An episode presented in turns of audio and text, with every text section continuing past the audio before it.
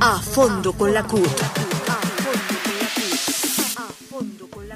El presidente Iván Duque, que fue elegido de manera fraudulenta mediante la compra de votos y el apoyo de sectores narcoparamilitares, sigue libre y autoritariamente gobernando este país. El aumento en los asesinatos, desempleo, hambre, pobreza y desigualdad no ha sido impedimento para seguir expidiendo decretos y reformas regresivas que golpean a los trabajadores y al pueblo colombiano.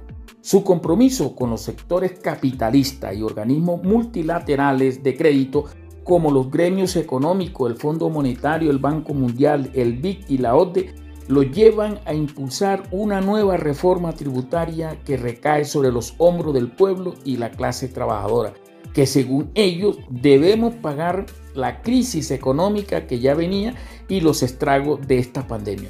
Por esto y mucho más, este 28 de abril todos debemos participar en el paro nacional por paz, democracia y derechos laborales y sociales. A fondo con la CUT.